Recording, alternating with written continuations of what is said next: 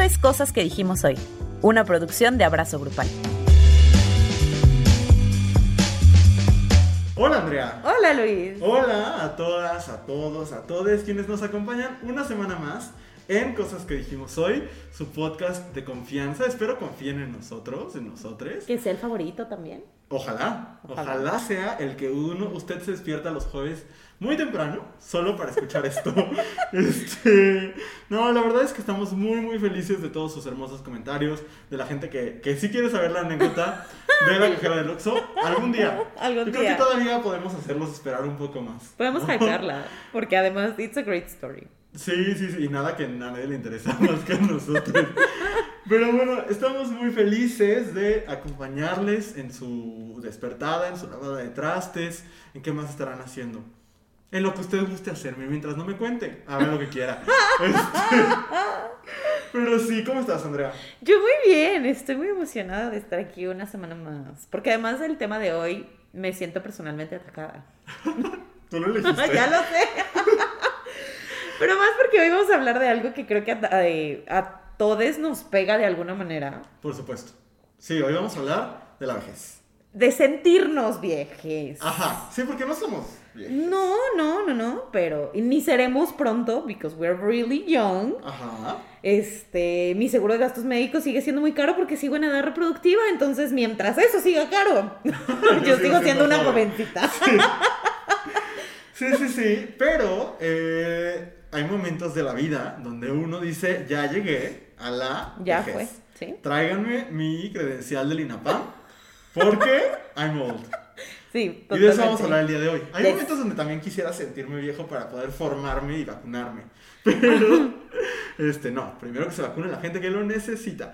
Pero, bueno, todos lo necesitamos, pero que lo necesita más. Ajá. Este, pero sí, sí, de eso vamos a hablar el día de hoy. Pero antes, vamos a soltar todo nuestro veneno con la queja de la semana. Es correcto. Eh, Andrea, ¿de qué te quieres quejar? Ay, mira, yo me vengo a quejar de... eh, No, iba a decir que me iba a quejar de Elliot Page, pero no me voy a quejar de Elliot Page. Ok. Me podría quejar de su fleco. que es- está muy terrible. Pero no, me vengo a quejar, eh, no de la respuesta que tuvo la, la portada en la que salió, De la revista Time. de la revista Time, eh, que es muy eh, histórica y demás, pero no de toda la respuesta, porque evidentemente las personas trans todavía reciben como muchísimo odio dirigidas, dirigido hacia, hacia ellas. Ajá. Pero me vengo a quejar de, de algo muy específico, y es, yo no sé por qué chingados la gente está obsesionada con que otras personas sonrían para demostrar que son felices. No O sea- eso. Mira, yo entré a Twitter ayer y todo lo que veía, porque pues Elliot eh, viene ahí la frase como de por fin estoy siendo, pues quién soy, ¿no? I'm fully myself o una cosa así decía. Sí, sí. Y entonces la gente empezó a contestar así de, es que evidentemente no es cierto porque no está sonriendo. Ay, güey. Y mira, vi uno y dije, ay, pinche gente. Y luego vi otro y otro y fue una cantidad de comentarios que yo dije, ¿is this a thing? O sea, O sea, porque hubo muchos. muchos, muchos y los encontré como respuestas directas al, al tweet que hizo Elliot y a comentarios que habían hecho otras personas sobre Elliot Page. Entonces me parece, incluso hubo alguien que puso, sí, padrísimo, uh, pero no podrías haber sonreído un poquito más para que te la creyéramos. ¿What?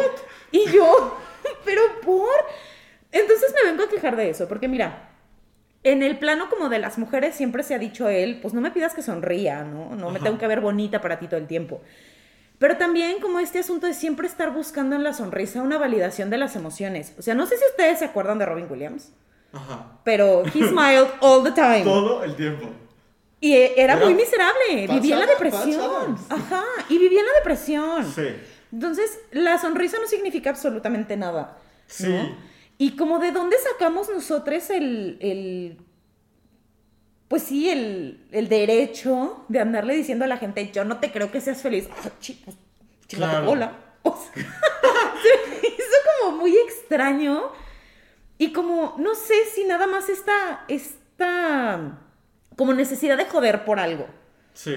¿no? Porque, no, no sé, no sé, como que no se les ocurrió nada más que decir y como eh, la, espero que a más gente le vaya, bueno, o mucha gente agarra esto de, pues no les podemos decir nada por ser trans porque luego nos dicen transfóbicos y pues básicamente en eso consiste la transfobia, compañeros. Pero el decidir criticarlo por otro lado es así como dice mi abuelita, ¿no? De todos modos te van a criticar hasta que se te venga en gana. Ajá. Pero no mamen, Sí, estuvo terrible. horrible. Entonces de eso me vengo a quejar. Dejen de decirle a la gente que sonría. Mind your own fucking business. Totalmente. Y de verdad, dejen de forzar la sonrisa en la gente. O sea, si ustedes quieren sonreír, chingón. Si quieren sonreír todos los días, aunque estén sintiendo lo que sea que estén sintiendo por dentro, go right ahead. Háganlo. Pero dejen de joder. Totalmente. Esa es mi queja. Muy bien. Fíjate que yo solo sí quisiera invitar a, a leer el- la entrevista porque me gustó mucho. Yo sí. Sí. sí, me aventé el- la, la entrevista con Elliot Page que hizo la revista Time y vale mucho la pena. A mí me dio un panorama que no, que no conocía, pues, o, o que, no, que conocía de, de, de teoría quizás, que conocía de noticias, pero escucharlo como de primera voz. Me gustó mucho. Me, me gustó mucho la pieza. Las fotos están muy bonitas. Muy bonitas. Eh, y, y sabes qué también, a mí me molestó mucho todos los tweets explicando qué está viviendo el Elliot Page. Porque Claro. quien sabe qué está viviendo Elliot Page es Elliot Page, ¿no? Solo eso, como este querer. Creo que tiene que ver con lo que tú estás diciendo, ¿no? Querer decirle a los otros, a las otras, a los otros, cómo vivir o cómo, cómo debería estar. No sé, y, y totalmente. ¿Y cómo se deberían ver las emociones? ¿Cómo ¿no? te debe- De- ajá, cómo si eres una, una persona ajá, porque si eres una persona plena, evidentemente tendrías que estar viendo al cielo con una sonrisa gigantesca y los brazos abiertos en un campo de margaritas. Pues no. Claro. La felicidad se ve de muchas maneras. De muchas. No. Sí, totalmente. Muy bien. Pues bueno, esa es la queja. Y, y sí, de nuevo, es una pieza bastante interesante que creo que vale la pena leer. Eh, um, mi queja de esta semana. Eh, sí, me voy a quejar de esto. Eh, creo- porque creo que, que- que añade a lo que tú estás diciendo. Eh, y es, hubo un, todo un escándalo esta semana alrededor del comunicador y conductor de televisión Horacio Villalobos y la relación laboral y conflictiva que él tuvo con Alejandra Bogue, que es una mujer trans. Eh, voy a intentar ser lo más breve posible con esta explicación, pero creo que hay que poner en contexto tanto a quien escucha como a ti. Este, eh, Horacio Villalobos es pieza importantísima para la comunidad LGBT, eso es un hecho en los medios en México. Horacio Villalobos es el creador de Desde Gallola, un concepto único en su especie que hacía sketch, eh, llevó el cabaret gay a Telehit en los, al, al inicio de los 2000 ¿no? Algo que ni siquiera sucede en, en televisión en Estados Unidos ahorita, ¿no? O sea, tomó a las personas, sobre todo a mujeres trans y travestis que hacían eh, cabareteo en bares de la Ciudad de México y las llevó a hacer sketch donde criticaban a la sociedad mexicana, ¿no? Eh, eso es, eh, muchos, sobre todo creo que muchos hombres gay, tienen una relación de mucha admiración con Horacio Villalobos por lo que fue. Sin embargo, eh, como muchos hombres gay de esa generación, creció y no evolucionó, ¿no? Se convirtió en una figura importante en los medios. Horacio Villalobos es juez de la academia, es conductor de Venga la Alegría, es, eh, una, es, direct- ha dirigido muchas obras de teatro y demás. Es una figura importante y no ha usado su y, y no se ha seguido educando. Eh, eso lo llevó a cuando tuvo conflictos, él tuvo conflictos personales con una mujer trans, lo cual tener conflictos personales con quien sea es perfectamente normal. Eh, cuando Alejandra Bogue, que era parte de ese elenco, era la mujer que hacía el personaje La Tesorito, eh, seguramente sus amigos gays sabrán quién es. Este, eh, cuando Alejandra Bogue sale de, Desde Gallola, se pelean muy fuerte y empiezan a hablar muy mal el uno del otro o de la otra. Y lo que sucede es que en esos intentos, tanto Horacio como el equipo de Desde Gallola, eh, aun cuando Desde Gallola sale del aire de Televisa, empiezan a usar el dead name eh, de, de Alejandra Bogue para eh, criticarla. El dead name, para quien no lo sepa, bueno, hay un post en Abrazo Grupal de esta semana, pero es básicamente el nombre que la persona utilizaba antes de identificarse con este género, con el género con el que se identifica ahora, ¿no? Yo, yo era muy consciente de esto porque yo escuchaba a Horacio en la adolescencia, en un programa de radio que tenía, eh, y eh, siempre para burlarse de Alejandra usaba su dead name. En ese momento, pues yo no tenía la conciencia de que eso no era lo que se hacía. Bueno, pasó el tiempo y ya esa relación. También hay que decir, Alejandra Bogue eh, lo ha llamado puto varias veces, ¿no? Sin embargo, creo que así como hablamos de que un hombre violentando a una mujer no es lo mismo que una mujer violentando a un hombre, creo que en el caso de un hombre gay cis siendo agresivo con una mujer trans no es lo mismo que una mujer trans agrediendo a un hombre gay cis. No digo que llamar puto a alguien, eh, siempre lo hemos dicho, ¿no? Es sumamente violento. Pero creo que hay niveles de violencia que, que aquí complejizan la situación. Claro. Mucho tiempo después, hace unos días, Natalia Telles es una conductora de Netas Divinas, ¿no? Eh, que estuvo mucho rato en hoy y demás. Hablando, en el marco del el Día Internacional de la Mujer, hablan de las mujeres trans en un segmentito muy cortito del programa. Eh, ella lo trae a la mesa y habla de, de la violencia transfóbica de Horacio Villalobos hacia Alejandra Bogue, ¿no? Dicen como tuvieron un problema personal. Las cosas se ponen personales, en mi opinión. Consuelo Duval, por ejemplo, dice que Horacio Villalobos no es humano y que cuando escucha eh, su nombre le dan ganas de vomitar. Eh, creo que ahí hay otras cosas que habrá que cuestionar de cómo se manejó el tema. Claro. ¿no? Pero se le señala por su, eh, por su transfobia, ¿no? O por por lo menos tener conductas violentas hacia las mujeres trans en específico. Y la respuesta de Horacio es, eh, yo tuve un problema con una mujer trans y eso no significa que sea transfóbico. Hasta ahí es cierto. Pero cuando tienes un problema con una mujer trans y tu manera de defenderte en ese problema es atacarle en su ser trans, ¿no? Usando su dead name, usando, eh, llamándola señor, como lo hizo, eh, hablando de su cuerpo, diciéndole que se ve vieja, eh, etcétera, diciéndole cosas sobre su, su, físico en general, estamos entrando en, en, otras cosas que no tienen que ver solamente con el estar enojado con una persona. ¿no? Una cosa es que yo me enoje contigo y otra cosa es que yo, enojado contigo, te diga cosas misóginas. Son dos cosas distintas. Claro. ¿no? Eh, bueno, pues lo que sucedió básicamente fue que eh, se dio una ola de personas, eh, personas dentro de la comunidad LGBTI y fuera de ella, con el hashtag yo con Horacio, ¿no? Y diciendo, Horacio le abrió muchas puertas a mucha gente eh, LGBT, a mujeres trans, a travestis, sobre todo, en, en la televisión, y estamos siendo injustos porque son dichos de otro momento.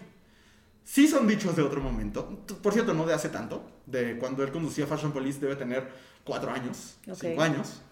Eh, y está bien, son dichos de otro momento. Pues desdí, desdícete, Ajá, ¿sabes? sí, claro. Porque la disculpa de Horacio es perdón si ofendía a alguien. No, no, no. No es perdón si ofendía a alguien, es perdón porque ofendía a la comunidad trans, ¿no? Y entonces él dice cosas como, pues es que los tiempos han cambiado mucho y ahora quieren cancelar a todo mundo y demás.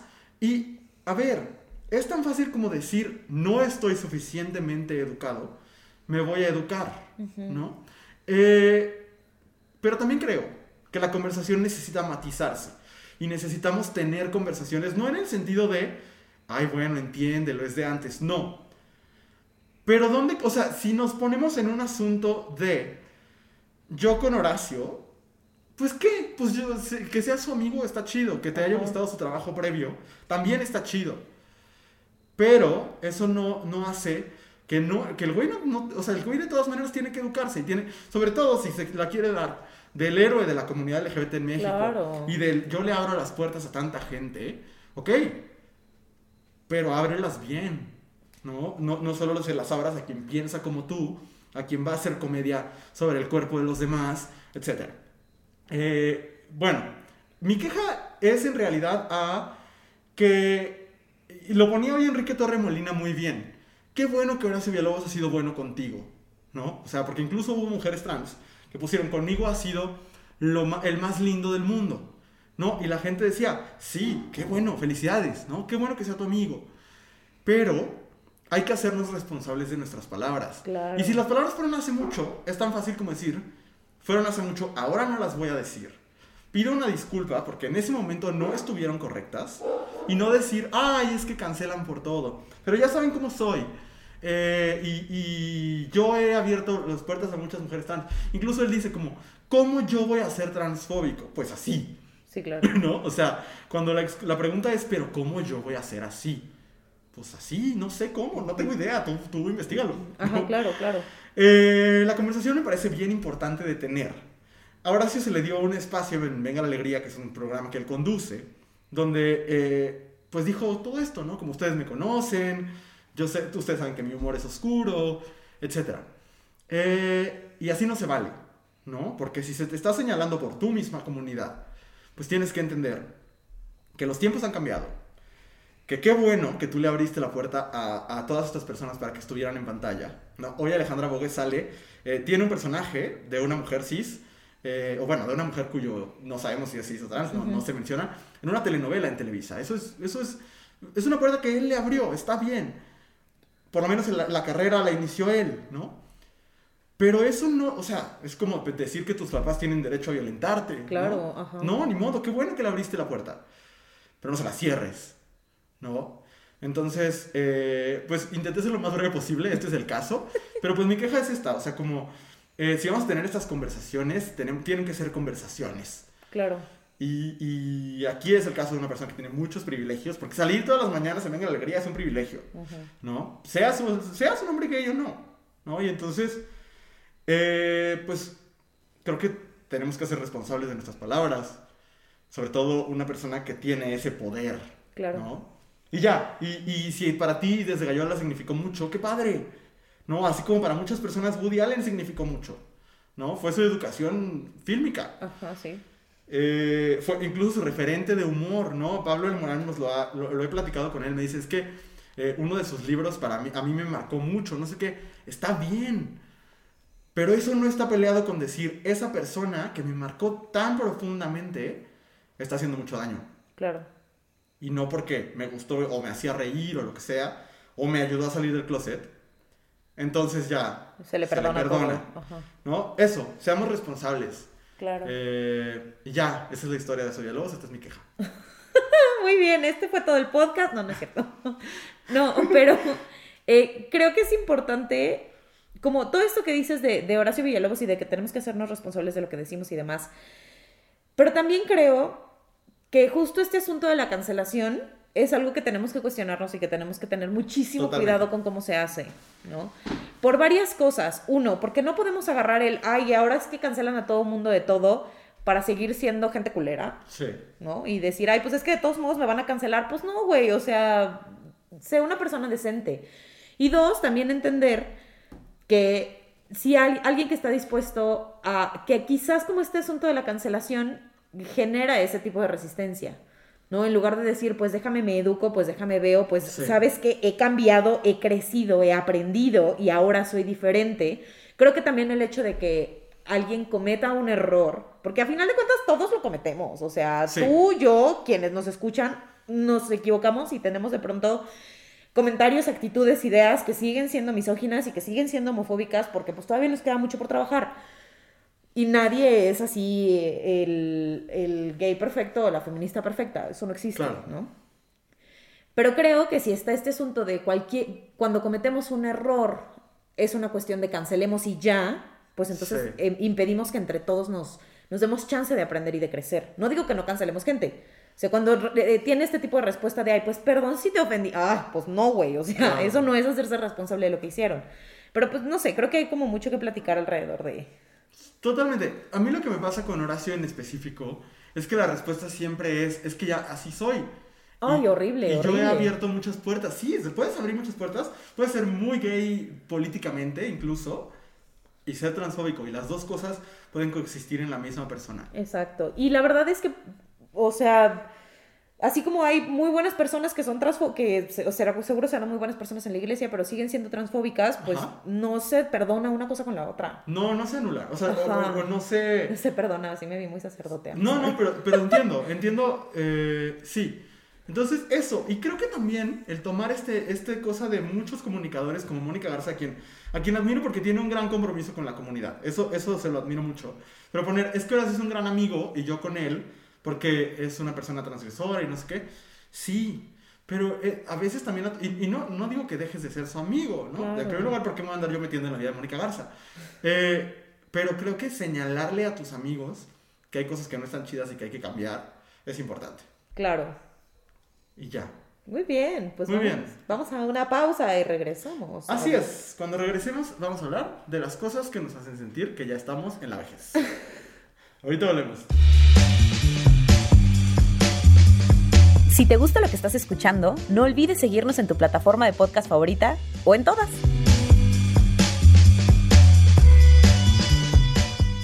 Estamos de regreso en cosas que dijimos hoy, muy felices después de, pues, de la intensidad, de, pero me, me alteran mucho estas cosas. a mí. No, qué bueno. Eh, pero el día de hoy vamos a platicar sobre las cosas que vivimos, sentimos, pensamos, que ya nos hacen sentir que estamos en la vejez. Sí. Entonces les preguntamos y fueron muy participativas. La verdad es que... Muchísimas respuestas. Muchísimas. Qué bueno, porque hay mucho que decir al respecto. Y creo que va a estar chistoso. Sí. Creo que vamos a balconearnos bastante. Aparte, debo decir que este, tengo un par de mis exalumnos eh, que se la viven diciéndome que soy un anciano. Entonces, este... Muy extraño, because you really are not. ¿No? ¿No? Creo que sabes que también mis, mis amigos, tengo ciertos amigos más jóvenes y siempre me dicen que de hace dos años, o sea, el Luis que yo era hace dos años, el que soy ahorita, ya soy un anciano. Eh, me rehuso. O sea, no puedes pasar a ser un adolescente a un anciano. O sea, sí. No, bueno, pero es que también, antes de que empecemos a, como a platicar de todo esto, debo decir que creo que tuvimos mucha respuesta porque estamos muy obsesionadas con el asunto de ya envejecí Sí. y ahora soy una persona vieja, Sí. ¿no? Como este asunto de temerle llegar a los 30 o temerle a que te digan señor, señora. Ajá. Y es como, está bien, solo hay que envejecer con gracia. Si tienes 35 años y sigues yendo a los antros donde hay chavitos de 18 años, eso no es envejecer con gracia. O sea, hay que madurar, ¿no? Sí. Pero también, pues no le tengamos miedo a envejecer, es parte de la vida, compañeros. Miedo, miedo tener 35 años y seguir perreando en el antro. Miedo a eso. Iba a decir miedo a robar y que te cachen, pero eso es pena. Este, También miedo. no, imagínate. No, hombre, y luego como está el sistema penitenciario, ¿para qué te cuento? Pero bueno, voy a, a empezar con el primero y así nos vamos, ¿te parece? Sí, Alguien nos dice que le hace sentir vejez cuando ve caricaturas nuevas y ni a los monos conoce. fíjate que sí pasa. Sí. A ver, yo no soy muy de animación en general. Ah, yo tampoco, pero mira, nos, hace poquito tuve un encuentro con una niña que vive así como en mi colonia, es mi vecinita de enfrente. Ajá. Y entonces- Suena como encuentros cercanos del tercer tipo. O sea, Andrea, para Andrea los niños son aliens. Sí son, pero era justo de la edad de la hija de una amiga mía. Ajá. Y entonces la niña así como que iba paseando y me vio y dijo, me voy a acercar a platicar. Claro. Y entonces empezó a platicar conmigo y me enseñó su peluche de Paw Patrol. Ajá. Y yo sabía quién era, Ah, claro. porque lo ubico por, por la hija de mi amiga. Yo igual. Ajá. Entonces le dije, ay, sí, es fulanita. Y entonces la niña me vio con una cara de, Skyler. oh my God. Ajá. Y me dijo, así me vio con cara de, ¿quién es esta criatura extraña que sabe de qué le estoy hablando? Claro. Y estuvo platicando conmigo y yo me sentí la persona más joven y actualizada del mundo. Claro, sí, sí, sí. ¿no? Yo al día. Entonces sí, creo que cuando dejas de ubicar a la gente, o sea, que ve la- las generaciones más chicas y es como de, uy, pues es que antes era mi contenido. Claro, Pero en el caso de las caricaturas, pues era mi contenido hace muchísimos años. Pero tienes hermanas más chicas. Eso sí. Entonces, no, no las veías a lo mejor, pero las ubicabas. Las de Barbie todas. Esas sí me las Ajá, Por todas. ejemplo. Pero sí, ¿eh? Fíjate que, que, ah, bueno, nosotros eh, empezamos a interactuar con la hija de nuestra amiga, a quien le mandamos mucho amor porque la amamos. Eh, hace, ¿qué será? Bueno, yo la conocí hace más de un año. Ujú. eh, y, y, ah, para mí ha sido como toda una educación de lo que ven las niñas, ¿no? Claro. Eh, aunque eh, mi hermana fue voluntaria en una casa hogar, yo fui a visitarla algunas veces y ya sabía que Paw Patrol era de las cosas favoritas, ¿no? Pero por ejemplo, eh, y Peppa Pig, hay muchas, como hasta hay memes al respecto y así. Ajá, sí, pero no sí. tengo idea de qué más vean. Yo cuando estuve eh, trabajando en los parques de Disney, me sorprendía mucho las niñas vestidas de Elena de Avalor. ¿De Porque eh, Elena de Avalor es una princesa latina que sale en Disney Junior, pero igual que Princesa Sofía, son amigas. Y este, esas cosas yo me enteré hasta estando allá. Entonces This sí. is brand new information for me. ¿Ves? ¿Princesa Sofía no la conoces? No. Eso también es muy popular. Oh Sí. my God. Bueno, sí, sí. Sí, totalmente, totalmente de acuerdo, porque uno tiene sus referentes de... O sea, mira, ya si tu referente es Pepe Le Pew, pues ya, híjole, fórmate Senectud. la fila de la vacuna. Pero, Población de riesgo. sí, Pero, este, tipo, o sea, por ejemplo, sí me angustia que mis alumnos seguramente no ubican recreo. Que yo creo que es de mis top 5 series Sí. favoritas de la vida. Yo creo que eso me angustia más que no conocerlas de ahorita. Ajá, que, que los de ahorita no conozcan recreo, Ajá. dog. Eh, ay, es que eran bien bonitas. Hasta By Disney Ginger. Plus es lo- todo lo que hago. Mira, yo no, yo sigo esperando el día que pueda ver Ginger otra vez. Por Ah, favor, es que era alguien hágame el milagrito. Lo necesito en mi vida. Ay, ojalá nadie saque de contexto ese clip. Pues miren ustedes, háganme el milagrito que quieran. Yo feliz. Ay, depende de quién sea. bueno, sí, vemos. Vemos. Aplican restricciones. La siguiente es mi cuarto lleno de plantas. Ajá. Can't relate, porque yo las mato. O sea, no las mato, no soy asesina de Andrea la plantas. asesina de plantas. Pero la, sí se me mueren, todas. Mira, yo estoy haciendo un gran intento. I know. Y ahí vamos. Tengo dos. Es con lo que puedo. Y mi helecho va muy bien, floreciendo, muy bonito. Tengo una planta esqueleto. Ajá. Eh, estamos pasando por un momento difícil en nuestra relación. Eh, pero, pues fíjate que no me hace sentir viejo. O sea, como que el tener plantas me hace sentir bien. Pero ¿sabes qué? Creo que a lo mejor porque se asocia con las abuelitas. Ajá. Pero mira, hace unos días escuchaba a Fernanda Dudet justamente Sí. hablar de eh, que los millennials Ajá. tenemos más plantas justo por las condiciones económicas y sociales en las que estamos viviendo, porque no nos vamos a vivir eh, soles o con una pareja, sino que salimos a vivir con roomies y vivir en espacios rentados y con roomies es difícil tener, eh, además de que nos casamos menos y tenemos menos hijos, Sí. es más difícil que al vivir con roomies tener mascotas. Claro. Entonces, del sustituto como para esta necesidad de cuidar algo Ajá. son las plantas. Sí, por supuesto. Y las abuelitas tenían plantas. No sé si las abuelitas en su en el resto de su vida antes de ser abuelitas tenían plantas, pero yo no ubico a mi mamá con plantas, pero a mis abuelitas sí. ¿Sabes cuándo me voy a sentir viejo el día que tenga un pájaro? Híjole, eso no es ser viejo, eso es como ser psicópata. ¿Por qué? ¿Quién tiene un pájaro? Las abuelitas. Claro que no. Ay, claro que sí. No, las abuelitas tienen plantas y hacen frijoles ricos. No tienen pájaro. Ay, wow. No, también tienen plantas. Eso, plantas. Digo- Pájaros no. Pájaros, claro, como periquitos y así. Por favor, no. That scares me. Bueno, el siguiente. Alguien nos pone, escuchar a mis primitas hablar de sus ídolos de TikTok y no tener idea de quiénes son. Sí. Eh, sí, totalmente. O sea, es que aparte no los entiendo. No solo es no saber quiénes son. Yo ya me siento muy viejo y esto suena, oh, soy hipster, pero no. Es que los veo y digo, ¿y este qué hace? No, pues baila. ¿Y qué más? Todo el mundo baila. No, pues este, baila. Y ya. ¿Y dónde está la gracia? Ajá, I don't get it. O sea, ya tenemos todo un episodio, por cierto, de nuestros más escuchados sobre TikTok. Viejísimo. Ajá, de los primeritos. Sí. Eh, pero, pero es que, es que no lo entiendo, Andrea. O sea, hay ciertos tags, por ejemplo, que me dan mucha risa, ¿no? Como el, el del efecto dramático. Uf, Está buenísimo. padrísimo. Ajá. Pero yo también luego veo que se ponen de moda cosas. Miren, yo, yo vivo con, tengo una hermana que tiene 5 años, menos que yo, no tiene 5 años. Yo, yo en mi mente dije que le llevo 5 años. No dije dónde. que tiene 5 años menos que yo. Eh, y, y no la entiendo. O sea, es como de, vi esto en TikTok, ja, ja, ja, ja", Y yo, ¿what? No, no lo entiendo, no lo entiendo. Y luego, por ejemplo, aprenden diferente. Porque, ya ves, yo soy un anciano, ya hablo así. Es que los chavos.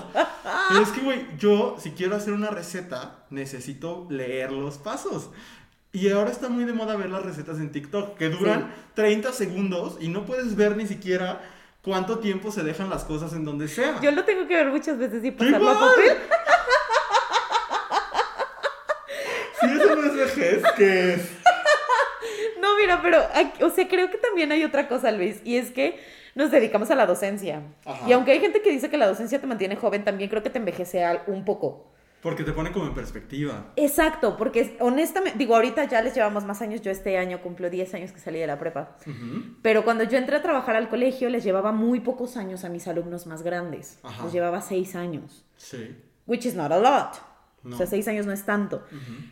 Pero sí es. Cuando Sí. estás como en esa perspectiva, es como seis años es una vida completa. Y Por entonces supuesto. también creo que eso nos avejenta un poquito como en espíritu. Sí, totalmente. O sea, a mí me pasa que luego eh, noto mucho esa diferencia que no son tantísimos años. Ajá. A mí, luego, la verdad es que ser maestro no es de las profesiones más atractivas para nosotros. ¿Por qué, por qué te digo esto? Porque cuando estás conociendo a una persona, luego el decirle que eres maestro automáticamente es como... Como que lo, lo- lo relacionan con cierto tipo de persona y, y pasa que genera este tipo de personas que somos, Ajá. que somos acá en el podcast y así, genera un choque como de, Sí. eso no es un maestro, ¿no? Y, y, y sí somos. Pero es que estamos chavos. Buenos maestros. Sí, sí, somos. Eh, pero, pero totalmente, ¿eh? No entender qué está pasando con el TikTok me hace sentir viejo. Agreed, sí. Luego dice que los que nacieron en el 2000 ya son mayores de edad hasta en Estados Unidos. Mira, esto es un trip, porque luego dicen, saber que los 70 no fue hace 30 años, y en realidad 1990 fue hace 30 años. What? Dude, when? ¿En qué momento? O sea, time flies. Güey, sí, o sea, para mí, si yo pienso en las personas que... O sea, a ver, en el 2000, las mujeres visten gris. Híjole, sí. O sea, no puedo pensar, o sea, me, me cuesta mucho pensar en que es, eso ya es un oldie, ¿sabes? Esa canción. Eh, Claro. y- no sé, o sea, qué, qué impresionante porque para mí, me dices, nació en el 2000, pienso en un cigoto. O sea, de verdad. Y digo, ay, ¿cuándo es el baby shower? ¿Sabes? No, este. Ay, me lo voy a encontrar en, una- en un antro. Yo no voy a los antros. Y ahorita menos. Si ustedes van a los antros. Iba a decir algo muy feo, pero bueno, no. Este. Don't. Don't. Deténgase. Ajá, exacto. Pero. Qué impresión. O sea, Sí, es es- verdaderamente impresionante que una persona que nació en el 2000 tiene 21 años. Fíjate, a mí eso me pegó hace unos días porque tengo una prima que compartimos cumpleaños, así nacimos al mismo día, pero siete años de diferencia. Ajá. Entonces, eh, pues yo estaba viva, recuerdo el día que ella nació, Ajá. recuerdo que me regaló su mamá el día de mi cumpleaños ese año. Sí. Y entonces, conforme han ido pasando, o sea, yo siempre la he visto como mi prima chiquita. Y entonces cuando me cayó el 20 que cumplió 21 años este año fue como de espérate. Sí. Pero yo te vine a hacer, o sea, no te vine a hacer porque no estaba ahí, pero yo te vi el día que naciste. Sí, es muy- very- bueno, pues mi hermana nació en el 99, pero en diciembre del 99. Ándale, tocando la puerta al nuevo milenio. Ajá, y entonces es como, ¿cómo que naciste en el...? Yo la veo como mi hermana chiquita también, ¿sabes? Very weird. Es muy raro, sí, es muy raro. Sí. Más cuando dices, ay, ¿te acuerdas que hace 10 años hiciste tal cosa y tú? ¿Cómo que te acuerdas de qué pasó hace 10 años? Ay, hace güey. 15. ¡Qué horror! ¡Qué horror! Eh, uf, el siguiente, Andrea, this is for me. Ponen, que me duela la rodilla o que me truene la rodilla. Vamos a hacer un experimento. Voy a mover el micrófono un segundo. Quiero que escuchen esto. Me voy a agachar. Acabo de hacer todo un desmadre. Eh, espero que ustedes. Espero que me acuerde eh, cambiarlo en edición, pero Ok. escucha esto. Esa es mi rodilla. No, no puedo creer. Sí. Bueno, también pegué con el piso. O sea, sí, sí, escucha, o sea, sí, se escucha Sí. diferente, pero Sí, sí. No. Mi rodilla truena. Truena significativamente. Pero siempre, Sí. eso es no, miren, no me pasa. A mí sí. O sea, a mí no me truena nada. O sea, me estoy vendiendo pésimo el día de hoy, les juro. Miren, si el amor de mi vida está entre mis escuchas, les juro que no es un impedimento para nada. No, no, pero I'm freaked out. Sí. Pero creo que es mi rodilla. O sea, Pero mucha gente lo puso. Necesito que me den información. también cuando hace frío me duele. O sea, a mí lo único que me duele cuando hace frío es mi nariz porque está rota. A lo mejor mi rodilla está rota. Y porque la nariz me quedó muy sensible después de que me la operé y luego me la volví a romper y entonces it's a thing. Por eso me duele. Pero ¿por qué les truena la rodilla? Alguien explíqueme. No, pues no, yo no puedo explicarte. Porque Does no this sé. happen every time? ¿Les pasa todo el tiempo? ¿Esa A es mí, normal? ahorita lo acabo de hacer y no, ¿sabes? Porque lo acabo de hacer hace unos segundos. Ajá. No, tampoco. Pero O sea, a mí también me truena, pero así como de pronto. a mí me pasa muy seguido. Oh, so weird. Sí. Pero lo que escucharon en el audio también fue que pegué con el piso. Y no crean que, que No, mi pero- rodilla explota cada vez que. Adiós, cartílago. No, pero sí se escuché el clic. Ajá, se Ajá. hace como un clic. Qué raro. Very weird. No sé, alguien explíqueme, por favor. Mándenme un mensajito y díganme. Pero mira, si, el, si la rodilla es un indicio de la vejez, lo siguiente que tú vas a decir, consuma el- la transición Sí es, a la ¿eh? ancianitud. Sí es. Tampoco lo padezco mucho, pero dice que la comida me caiga pesada y las agruras. Yo debo decir que cualquier adulto joven debe conocer y tener a la mano siempre unos Tums. Porque está cabrón. Sí. Pero sí, o sea, este asunto de que ya no puedes comer como antes, porque te cae súper pesado. O sea, fuera tú, tú de lo que le haces a tu cuerpo, que te cae súper pesado y es como no lo puedo digerir at all.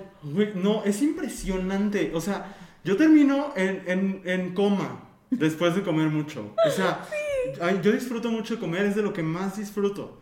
Eh, sí, es de mis verbos favoritos. Mi otro verbo favorito suena muy parecido. Este, pero disfruto muchísimo de comer. Y es como... Cada, antes me podía, o sea, de verdad, yo cuando era adolescente me comía ocho quesadillas. ¿Qué, ¿De qué Te lo hablas? juro. Es que mira, en HB vienen unas tortillas de harina que se llaman Tío Baldo. Te cambia la vida. O sea, ya que pruebas las tortillas Tío Baldo, nada es igual. Y te comías ocho quesadillas de las Son tortillas, chiquitas. tío Baldo. Son chiquitas, pero sí. Sí. Still, ocho tortillas. Sí, güey, me encantaban. Y ahorita eh, todavía como muchas. Todavía me como cinco, seis. Pero. Bueno. eh, pero cuando como cosas muy pesadas, antes me decían, no comas, no cenes pesado, no vas a poder dormir. Y yo decía, chinga su madre todos, esto es mentira. Güey, o sea, ahorita ceno pesado y no duermo en cuatro días. ¿En serio? Sí, no, y aparte la- el asunto de las agruras y de la gastritis, mi estómago me está cobrando carísimo todo lo que he tragado en mi vida. Este, cosa. y los domingos yo cocino con mi familia siempre. Eh, Andrea siempre le, le presumo mis menús. Es horrible. O sea, no que quede horrible mi comida. No, ¿eh? porque es muy deliciosa y uno está trabajando y pues no se vale. Pero el otro día le cociné. Pero cocinamos juntos. Pero este, cuan- cena- comemos un chingo y no es broma, que siempre les digo, y mi familia le da mucha risa. Con permiso, me voy a acostar. Porque necesito reponerme de lo que acabo de hacer. Eh, así mi estómago.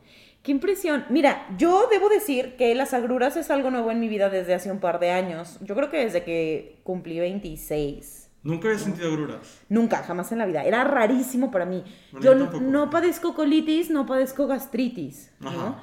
A la fecha, incluso si como, o sea, este asunto de que no puedas dormir, nunca me ha pasado. Me ha pasado que me despiertan las agruras, me como un tums y me vuelvo a dormir. Sí. Pero no sé, quizás mi, o sea, mi cuerpo funciona muy bien, nomás me hicieron gorda, pero mi cuerpo funciona muy bien. I don't feel that. But then again, pues ya, o sea, a mí me pasa, por ejemplo, que una vez al año, este año no, porque COVID, pero una vez al año voy por mi gordita tarasca y esa es la comida que me can así me cancela la existencia. Me como una gordita tarasca en la, en la Feria de León. Una. Ajá. Sí. Y en cuanto me la termino, así combinada con su salsa verde, y en cuanto me la termino, necesito acostarme. Yo me como dos. Pero, eh, no sé si estoy tan acostumbrado. No creo que como pura basura, ¿eh? O sea, desde siempre he comido muy bien y, y todo bien. Pero sí me gusta mucho la, la comida de la calle. Eh, el taco, la, Ah, claro, la torta, sí. la gordita y eso. Pero la gordita tarasca, Pues, pero ya estoy ahí, ¿sabes? O sea, eh, Pues sí. para mí es un holiday. o sea, ah, that I get, pero mi cuerpo no puede. It's too much. Di- otro holiday donde dices, te echas tu pierna, te echas tu pavo, Ah, te echas tu pasta, te echas... Échalo. Y al final sentiremos que rodaremos por la vida. Pero no puedo comerme dos gorditas tarascas. never have, never will. A Siguiente. ver, alguien pone que ya comienzo a cuidar los toppers. Can't relate. Kant. No. Casi no, no, no. Ay, mira, Andrea, tengo un año sin salir de mi casa, o sea.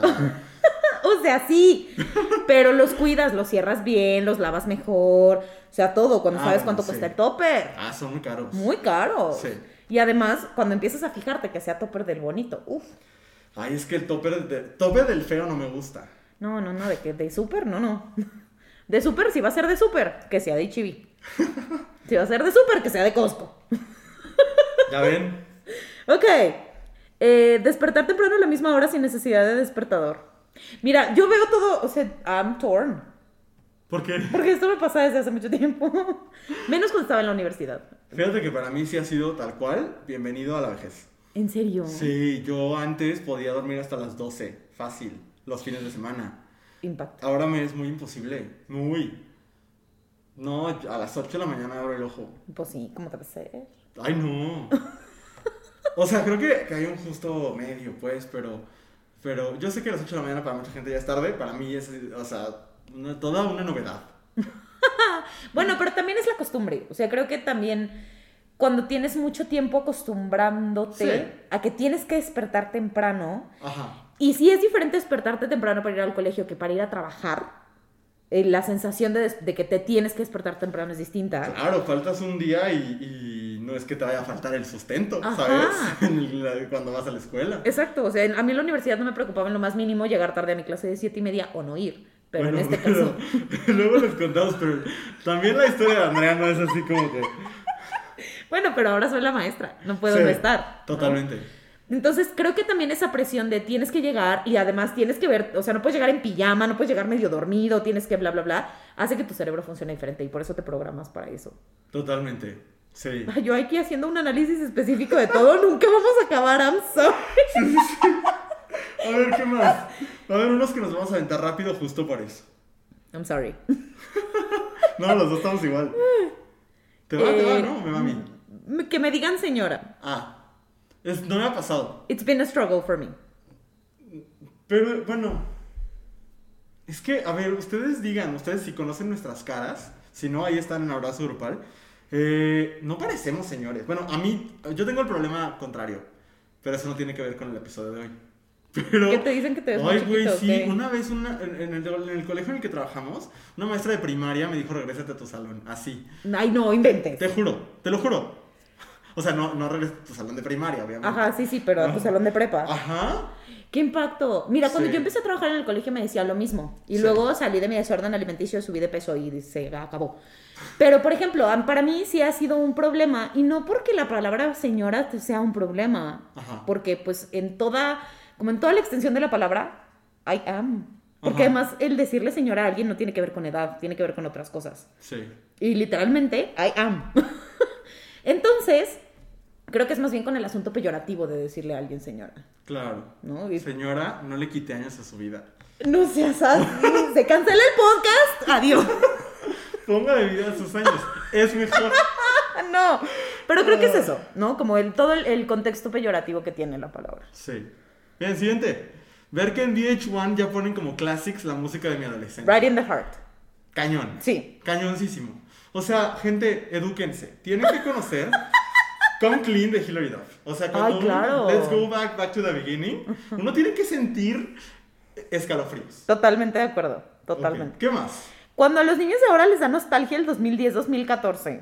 Christ. Ay, sí. No, güey. Luego me pasa que dicen como de, ay, qué nostalgia hay Carly. Ay, Carly salió ayer. No. Y por ejemplo, empiezas a ver que hay reboots de series que tú veías hace, según poquito, ¿no? Sí, Que sí, Paramount sí. Plus va a volver a hacer iCarly.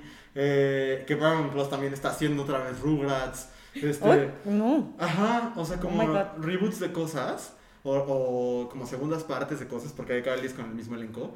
Este, o, o el ahora fallido y extinto eh, reboot de Lizzie McGuire en Disney Plus, que me dolió en el alma. Eh, es como, ya, o sea, porque para mí se, hacía, se hacían reboots de, o sea, como cuando Nicole Kidman hizo Hechizada, ¿sabes? O sea, Sí, como sí, con sí. esa distancia. Digo, también tiene que ver con lógicas del, del mercado y demás, ¿no? Y que la, la nostalgia vende mucho. Sí, pero pues tampoco es tanta distancia. 15 años en un público de televisión no es tan poca distancia. Pues no, no es tan poca, pero lo sentimos muy cercano. Ah, no, claro. Fíjate, ahorita que estamos diciendo eso y que, y, o sea, como hablando de televisión y demás, y que no viene aquí, pero ahorita se me ocurrió. Hace poquito vi un post donde decían la edad de los papás en las caricaturas que nosotros veíamos, como los papás de Rugrats, Ajá. que tenían así 31 y 33 años, y yo dije, ¿qué? O sea, se veían viejísimos, acabadísimos, y yo viéndome en el espejo como draga poniéndome cinta. No, o sea, yo impactada. Eso me hace sentir muy vieja. Totalmente. Sí, sí, sí, sí. Bueno, ¿qué sigue? Eh, Mami, ¿verdad? Sí. Pusieron no ser buena con la tecnología y solo Andrea tiene un disclaimer. Nada más vamos a decir eso. Perdón, pero es que lo vi y eso no es una señal de ser viejo. No. ¿Por qué? Porque yo conozco a mucha gente joven que no puede escribir el cuerpo del correo en el cuerpo del correo y lo pone en el asunto. Güey, guay.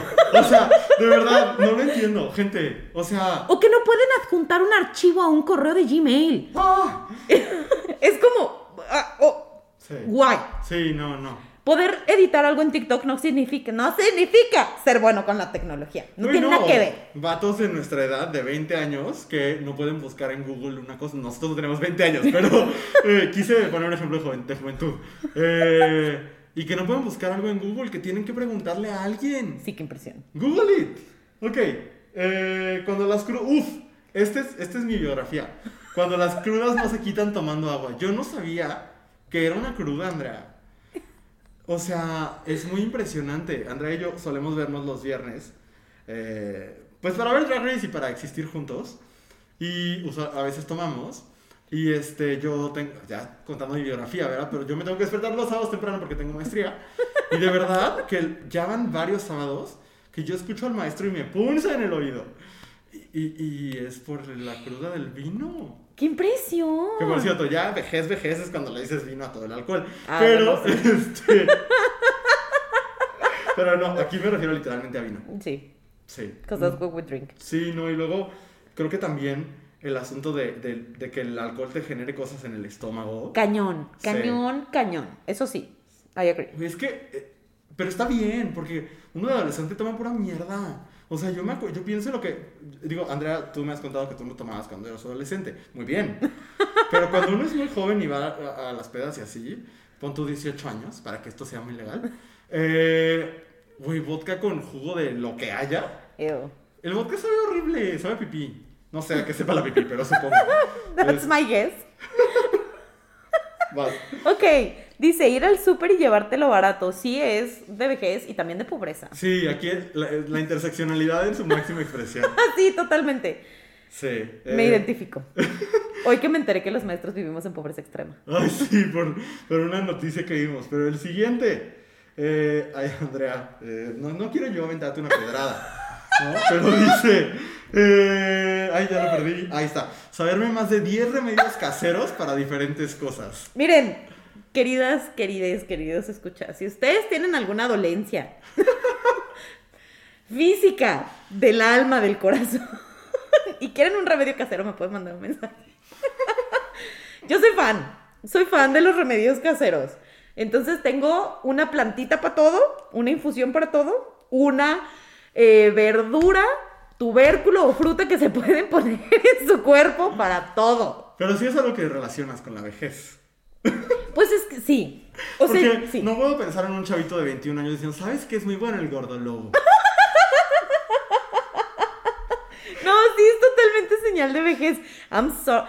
Sí. No, I'm not even sorry. ¿Por qué? Porque me van a mandar mensaje. Yo ya lo hice. Y esa fue la culminación de mi vejez. ¿Qué más? Dice, enfermarse y de todos modos tener que ir a trabajar. Esto no solamente es una señal de vejez, es una señal de pobreza y es una señal de que el sistema nos ha fallado. Totalmente. Es horrible. Sí. O sea, yo de verdad todos los días despierto agradecida por la jefa que tengo, que si yo le hablo y le digo, tengo cólicos, me dice, quédate en tu cama. Sí.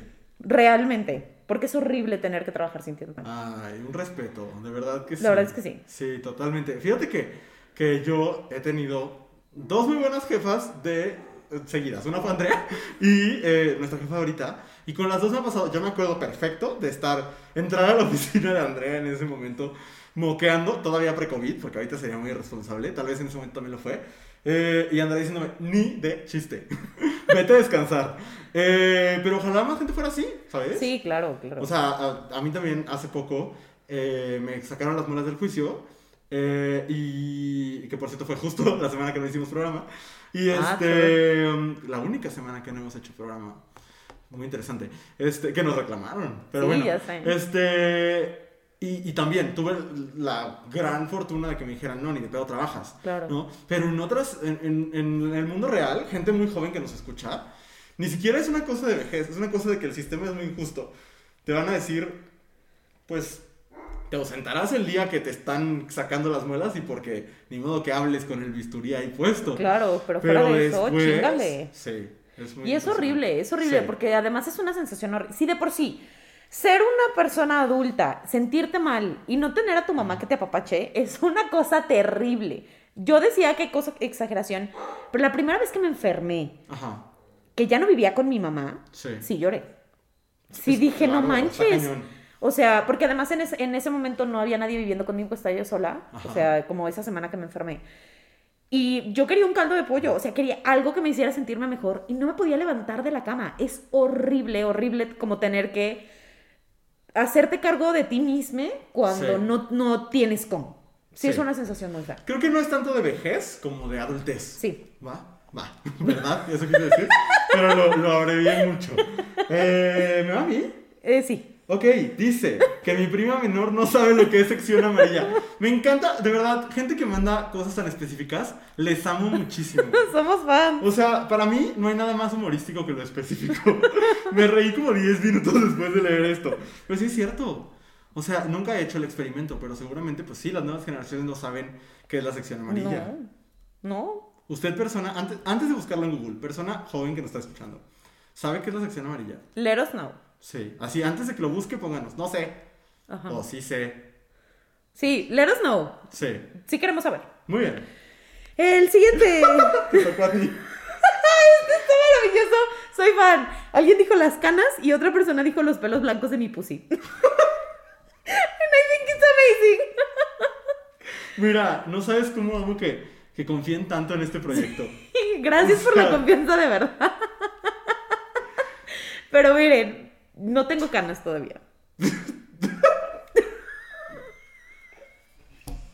Vamos al siguiente.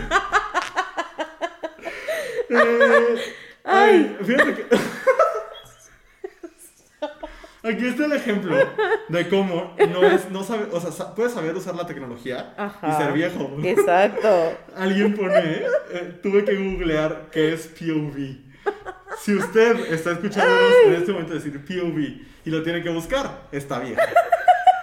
Sí. Pero felicidades por saber usar Google.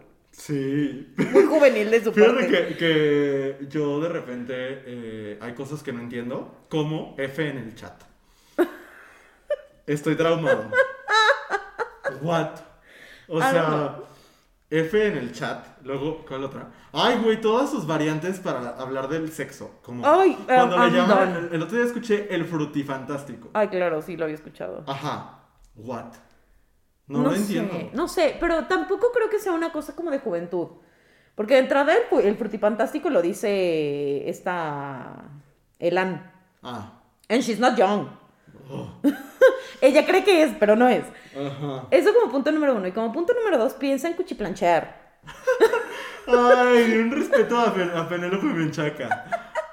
Pero por ejemplo, Icon.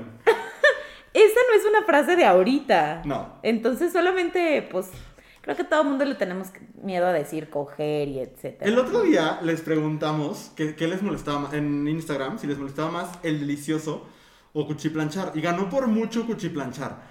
Ay, Y, no. O sea, sí está cringy, pero el delicioso también. Ay, sí, está asqueroso. Está, ay, no. Pero ganó por odio. muchísimo. Pero porque el delicioso es de chavos. Es socialmente aceptable ahorita. Ajá, está de moda. Sí. Y cuchiplanchear suena de viejitos. Era el delicioso de otra época. Pero alguien, todavía nadie me sabe explicar F en el chat. Si usted sea, sabe, leros no. Sí, y, y- y ¿sabes qué? De nuevo, es de viejos porque puse lo del F en el chat y una amiga que conocí en un curso de stand-up me pone, ¿cómo? ¿Las nuevas generaciones hablan idioma F? me dio mucha ternura. Eso sí es muy, muy viejo. la vejez. Sí. Pero Ah, bueno, ok. pues ni modo, así las cosas. Ni modo. Luego dice, irme a dormir temprano porque al día siguiente tengo juntas temprano. Sí. Sí. No tengo nada más que agregar. Yo. El siguiente, tener que tomar decisiones del SAT, Afore, seguros de gastos médicos mayores. Andrea tiene una pregunta para ustedes. Necesito que alguien me explique qué es el Afore. O sea, miren el SAT, I get. El seguro de gastos médicos y otras esas cosas que uno paga para nunca usar, I get. Ajá. Pero qué pedo con el Afore. Sé que es algo como para cuando te retires. Pero qué para que te retires. No sé, güey. O sea, es como un seguro de, de jubilación, es tu dinero para jubilarte y luego, ¿qué onda con que lo puedes mover? ¿Para qué lo quiero mover? ¿A dónde lo quiero mover? ¿Qué pasa ¿Dónde si no lo muevo? Ajá, de entrada, where is it? ¿Y por qué debería moverlo? ¿Por qué Banamex quiere que lo mueva? O sea, me parece todo como muy escabroso. escabroso alrededor del Afore. Afore significa administradora de fondos para el retiro. Pero que, o sea, I don't know. O ¿Qué sea, administran? ajá, ¿cuáles fondos? no entiendo nada. Según yo, se- se- ay, no tengo idea. Vengan a explicarnos qué pedo. Mira, es que yo siempre le digo a la gente, la gente que dice, es que no le entiendo el SAT, pues googlealo, ahí está la página del SAT, y si no, págale a un Ay, contador no. para que te explique. La página del SAT es súper confusa. Sí es confusa, le pero... tienes que dar clic como 16 botones para abrir un portal que te va a abrir un pop-up que te va a dar tu maldito RFC. Está muy terrible. Pero, pero, pero, pero, nada me parece más confuso que el Afore. No entiendo de dónde viene, no entiendo por qué existe, no entiendo de qué me va a servir y no entiendo por qué todo mundo dice, deberías saber tal cosa del Afore y nadie te lo explica. Porque el SAT, sabes que puedes ir a preguntarle a un contador, oiga, ¿cómo funciona el SAT? Y te explica, ¿a quién le preguntas el Afore? No le voy a preguntar a Banamex. I don't trust Banamex. Sí. I don't know, me, me conflictúa. Si alguien que lo esté escuchando sabe qué es el Afore, por favor. Mándenos un mensaje. Sí, I need it. Sí. El siguiente, verga. Ay, me, me, me, me puso muy mal el Afore. me dio taquicardia, no es cierto. Pues es que pensar en el retiro en general angustia. Sí, Hablando claro. de la vejez. Mi plan de retiro es morir joven. Este, alguien más nos dice, tener que pagar tarjetas de crédito y pensar cuándo es mi fecha de corte. No sé si eso sea de vejez, creo que de nuevo es la pobreza Sí. y pues la adultez. Sí. ¿no? O sea, en esta economía uno no puede darse el lujo de tener un mal historial crediticio. Pero Google Calendar es muy útil para ir poniendo cuando tienes que pagar cosas. Mira, les voy a decir algo. Pierdan, no, no pierdan, dejen pasar su fecha de corte una vez y les juro que no se les vuelve a olvidar. Infalible.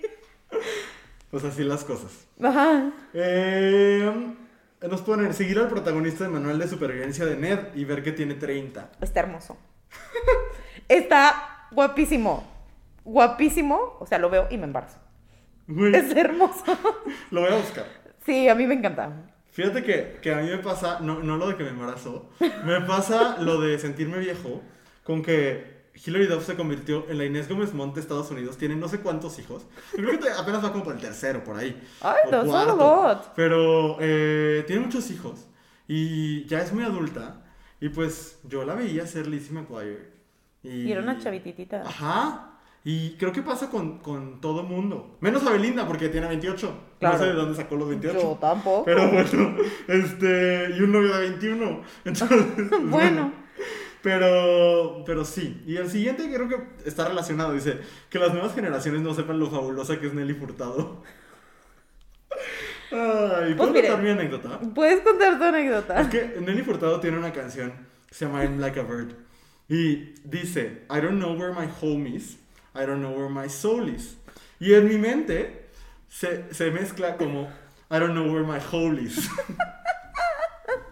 y pues, qué lamentable. ¡Ay, wow! Ok. Ah, pero ya, pues qué mal que la gente no sepa quién es Nelly Furtado. Sí, muy ¿Con cuántos triste. artistas pasa? No sé, porque así como dijeron Nelly Furtado y me bloqueé. Pero que la gente no va a saber que en algún momento de la vida Black Eyed Peas fue fabuloso. Justo ahorita pensaba en Fergie. O sea, Fergie me Ajá. parece como el equivalente a Nelly Furtado. Como nadie, na- creo que nadie de esta generación, de los que están jóvenes ahorita, ya- yo ya anciano, eh, o sea, de los más chavitos, pensarán en London Bridge, Fergalicious, Big Ah. Girls Don't Cry. Sí, sí, sí, son grandes pérdidas. Sí. Grandes pérdidas. O Cristina Aguilera, siento que también eso es algo del pasado. Ay, pobrecita. Siento sí. que no van a entender. Incluso Britney, ¿eh? O sea, como que Britney la, la ubican como figura, Ajá. pero la emoción de escuchar This is a story about a girl, a girl named Lucky. Sí. Early morning. Sí. Ay, no, qué belleza. Muy bien. Eh, y el último. La última es saber que las cortinas están mucho más caras de lo que chiquito me imaginé. De lo que de chiquito me imaginé. ¿Qué pedo con lo caras que son las cortinas? Es horrible, pero en general, como las cosas de la vida que tú tomas como, pues porque existen y ya, Ajá. de pronto te das cuenta que son carísimas. Sí. O sea, ¿quién compra los platos, los vasos, las servilletas, los sartenes? Totalmente. No. O sea, creo que también eso, ¿no? Darte cuenta como de todo lo que cuestan las cosas está cabrón. Sí. Como el queso. Pero también creo que tiene que ver con la adultez Sí. Y no tanto con la vejez. O sea, si hasta la vejez sabes que están caras las cortinas, pues está cabrón. Sí, pero creo que más bien aquí estamos hablando de la vejez como el dejar ir esta inocencia que tenías antes. Ay, sí, Antes de saber. Sí, totalmente. Pues algo, bueno. que, algo que nos haya faltado, que te haga sentir vieja. No, creo que no. Es que, ¿sabes qué? Yo he asumido, me costó trabajo, porque me costó mucho trabajo hacer las paces con la palabra señora, pero yo he asumido que soy una señora. Sí. Que soy una señora con tendencias hacia la vejez muy cabronas, pero también sé que nunca fui joven. Ajá. Nunca fui de antro, nunca fui de salir, nunca fui así como, pues nunca fui una chava normal. Entonces, yo estoy lista para ser la tía de todos ustedes. And I'm fine with it. Yo, yo vivo como en una dualidad extraña, porque sí me, o sea, me gusta salir, extraño los bares, sobre todo los bares homosexuales, pero, eh, pero yo nací para ser adulto, yo estoy seguro de eso. Sí, total. O sea, ahora que, mis, o sea, ahora que es socialmente aceptable que mis reuniones sean con mis amigos, platicar y tomar vino y comer queso. Güey, yo, I was born for that. O sea, yo, yo llevo deseando esto desde los 15 años, ¿sabes? Sí. Entonces, it's amazing. Pero, pero en cuanto a la vejez, eh, pues todo, todo, me identifico con casi todo. y aún así, me considero joven. Yo no sé. A mí se me olvida que tengo los años que tengo. O sea, ¿crees que tienes más? Sí.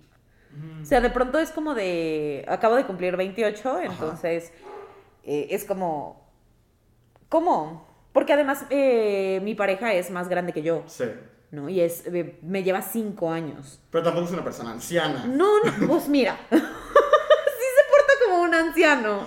Un poco. Entonces, no se ve, pero sí se porta. Entonces mi vida es muy, muy anciana en general. Mm. Solo, o sea, sí veo como esto de que me truena la rodilla y la gastritis y demás y digo, bendita Diosita que no me no he llegado a ese punto. Y yo sí. Ajá, pero a mí sí se me olvida que tengo, que I'm still in my 20s. Sí. Sí se me olvida de pronto. Muy bien, pues bueno, así las cosas eh, con la vejez. Cuando regresemos, recomendaciones que ojalá sigan. Ojalá. Porque les van a gustar mucho. Vamos a corte y regresamos. Compártenos tus comentarios sobre el tema de esta semana utilizando el hashtag Cosas que dijimos hoy en Twitter y en Instagram. Estamos de regreso en cosas que dijimos hoy. Muy felices porque este episodio lo hemos disfrutado mucho. Muchísimo. Eh, y Andrea ya está quedando dormida. Porque soy una anciana. Ay, más, más ancianitud el día de hoy. Pero bueno, aquí estos dos ancianos les van a recomendar cosas a la chaviza. Uy, sí. Este, Andrea, ¿qué nos vas a recomendar el día de hoy? El día de hoy les vengo a recomendar un canal de YouTube de una chica que se llama Lindsay Ellis. Lohan, dices. No, Lindsay Lohan no. Pero es Lindsay como Lindsay Lohan. Ajá. Ellis, E-L-L-I-S. Ok, Ella hace unos años colaboraba con un canal que a mí me gusta mucho que es Channel Awesome. ok. Que hacen como, eh, no críticas, pero sí como sketches alrededor de películas, ¿no? Y ella, este, de hecho, en ese canal ella se llamaba, el personaje principal de este canal es el Nostalgia Critic y ella se hacía llamar la Nostalgia Girl y hacía como este tipo de reviews y tal. El asunto es que ella eventualmente se sale de ese espacio y empieza a hacer su propio canal. Y se los recomiendo porque me parece que Lindsay es una mujer tremendamente crítica con el cine que, que consume, ¿no? Eh, eh, quizás la otra crítica de cine que, que sigo y que me parece que tiene cosas interesantes que decir es Fernanda Solórzano. Sí. Pero a mí Lindsay me parece que es mucho más puntual. Fernanda de pronto siento que se queda corta en muchas cosas y que no es autocrítica en muchas cosas. Y a mí lo que me gusta de, de Lindsay es que ella es súper autocrítica, Ok. ¿no? Como de, eh, te puede gustar todo esto, pero esto no le quita esto y esto y esto que está mal. Y puede no gustarte esto, pero esto no le quita esto y esto y esto que no está tan mal. Y tiene un video que les recomiendo muchísimo que se llama Sorry, eh, I'm Sorry, Stephanie Meyer. Ok. Este, que habla como del el trato súper injusto que se le dio a Stephanie Meyer y a la saga de Crepúsculo en su momento. Ok. Eh, justo porque, pues sí es mala, pero calm down. O sea, no es lo peor que le ha pasado a la humanidad tampoco, Ajá. ¿no? Existen las películas de Rápido y Furioso, por ejemplo, de Rápido y Furioso. Pero eh, ese, les recomiendo, les recomiendo ese canal. Es, una, es un reciente descubrimiento en mi hogar y lo estamos disfrutando mucho. Entonces creo que si les interesa el cine y ver, eh, pues realmente críticas, no reseñas, no sketches, sino una crítica completa, creo que ella es un buen lugar para, para ir. Mira, qué interesante, lo voy a buscar.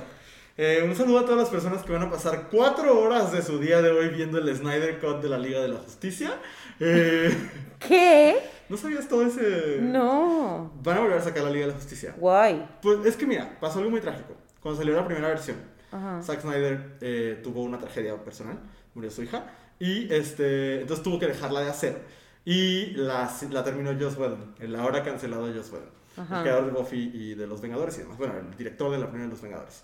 Eh, y quedó horrible, ¿no? Entonces siempre los fans hicieron todo un movimiento de release the Snyder Cut y hoy, en- bueno, hoy jueves, en todo el mundo sale la versión de 4 horas de lo que Zack Snyder quiso decir, con 60% material, material nuevo. O sea, es prácticamente otra película. Bueno, mientras ustedes hacen eso, yo voy a volver a ver Crepúsculo. Pues así, así las cosas con el Snyder Cut. Pero bueno, muy bien, veré ese canal. Mi recomendación es una serie muy rara, eh, de la que le platicaba a Andrea el fin de semana. Y es una serie que ustedes pueden ver en el servicio de streaming Apple TV Plus. La serie se llama Dickinson, tiene dos temporadas. Estoy muy obsesionado. Les voy a contar, es una mezcla como entre mm, orgullo y prejuicio y no sé, clueless. o sea, it's very, very weird, pero me encanta. Es la vida ficcionalizada de la poeta americana Emily Dickinson eh, y es protagonizada por Hailey Steinfeld, a quien usted conocerá por ser cantante o por salir en las películas de Pitch Perfect. Y está nominada al Oscar hace varios años por True Grit junto con Jeff. Jeff- no me acuerdo cómo se llama ese señor. Este, ¿Cómo se llama el señor de, de Crazy Heart? El del el Gran Lebowski. Eh, Ay, Jeff. Bridges. Ah. Ajá. Bueno, no importa, él no importa aquí. Importa eh, Steinfeld que hace a Emily Dickinson eh, en una versión muy extraña. Es un, eh, una reinvención de la vida de Emily Dickinson a partir de muy poco material que existe, ¿no? Sobre todo a partir de cierto, cierto momento de su vida, toda la segunda temporada, prácticamente está imaginada a partir de su poesía, porque hay muy pocos datos biográficos. Pero eh, es muy interesante porque eh, es anacrónica en el sentido de está mezclada con música contemporánea y en momentos con expresiones contemporáneas. O sea, de repente hablan como adolescentes de ahora, como sin ninguna explicación. O sea, sucede en, en- en aquel momento, pero eh, en momentos no, ¿saben? O sea, como que no sucede en ningún momento. Ok. Y eso para mí es muy interesante, porque lo que explora es este paralelismo entre la, la rebeldía femenina y la rebeldía sáfica también, eh, de, que, que- que permanece de aquel momento a ahora, ¿no? Y, y lo que ves es la vida de un adolescente que se revela contra un sistema que la, que la oprime y no la deja escribir, básicamente. Eh, tiene cosas muy chistosas como que Wiz Khalifa es la muerte, ¿no? Eh, Emily Dickinson está obsesionada con la muerte y con la soledad. Y entonces hay momentos donde se retira a hablar con la muerte. Y, y la muerte es Wiz Khalifa, el rapero. Y este. eh, pero aparte de eso, en realidad es una historia hiper contemporánea sobre una chavita que está enamorada de la poesía y de su soledad. Y bueno, hay muchas eh, versiones de ciertos biógrafos, biógrafas de Emily Dickinson, que proponen que quizás esta mujer tuvo una relación sáfica con eh, quien eventualmente fuera su cuñada, la mujer que se casó con su hermano. Eh, y es muy interesante porque aquí la explora como una historia de amor. Entonces al mismo tiempo es una comedia romántica lésbica. Eh, que pues no es muy feliz, pero... eh, y, y tiene momentos muy cómicos. También es una serie que incorpora muchos elementos. Eh, algunos incluso como de fantasía, con esta cosa de la muerte y así. Eh, pero, pero muy en el fondo, pues lo que hace es, te digo, contar una historia de rebeldía femenina y del poder de la poesía. Wow. Eh, está bien padre, no es para todos. Hay, hay personas que la encontrarán muy rara porque, porque, no, porque es rara, o sea, es una cosa como... De repente la premisa puede sonar como a proyecto de, de ciencias de la comunicación, pero creo que está muy bien hecha y creo que vale la pena revisarla. Great. Apple TV Plus. Hay dos cosas ahí que pueden ver. Tres. Si de una vez contratan el servicio, se avientan Ted Lasso, Visible Out on Television y Dickinson. Y con eso pasan un muy bonito fin de semana. Ay, The Morning Show. También Hay The Morning Show. Sí, tienes razón. Ok, great. Y Snoopy. ¿Qué? Sí, hay una nueva serie de Snoopy en Apple TV Plus. Bueno, está bien. Y Central Park, hay muchas cosas. Mira, Sí, Oh. Central Park, una serie animada musical. qué maravilla. Bueno, pues this is it. This is it. Qué bonito programa. La verdad es que sí. Si a usted le gustó tanto como a nosotros, le voy a pedir un favor encarecidamente. Comparte el episodio en todas sus redes sociales. Eh, dígale a sus amigues que este podcast está chido. eh, si así lo desea. Si no, pues con que nos siga escuchando. Claro. Con que se suscriban. Con que come- comenten los posts.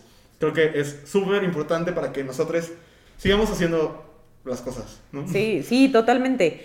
Y pues nada, síganos escuchando. Si se les ocurre algo que les gustaría escuchar, mándenos un mensajito. Díganos, si quieren ver algún invitado, invitada, invitada, también.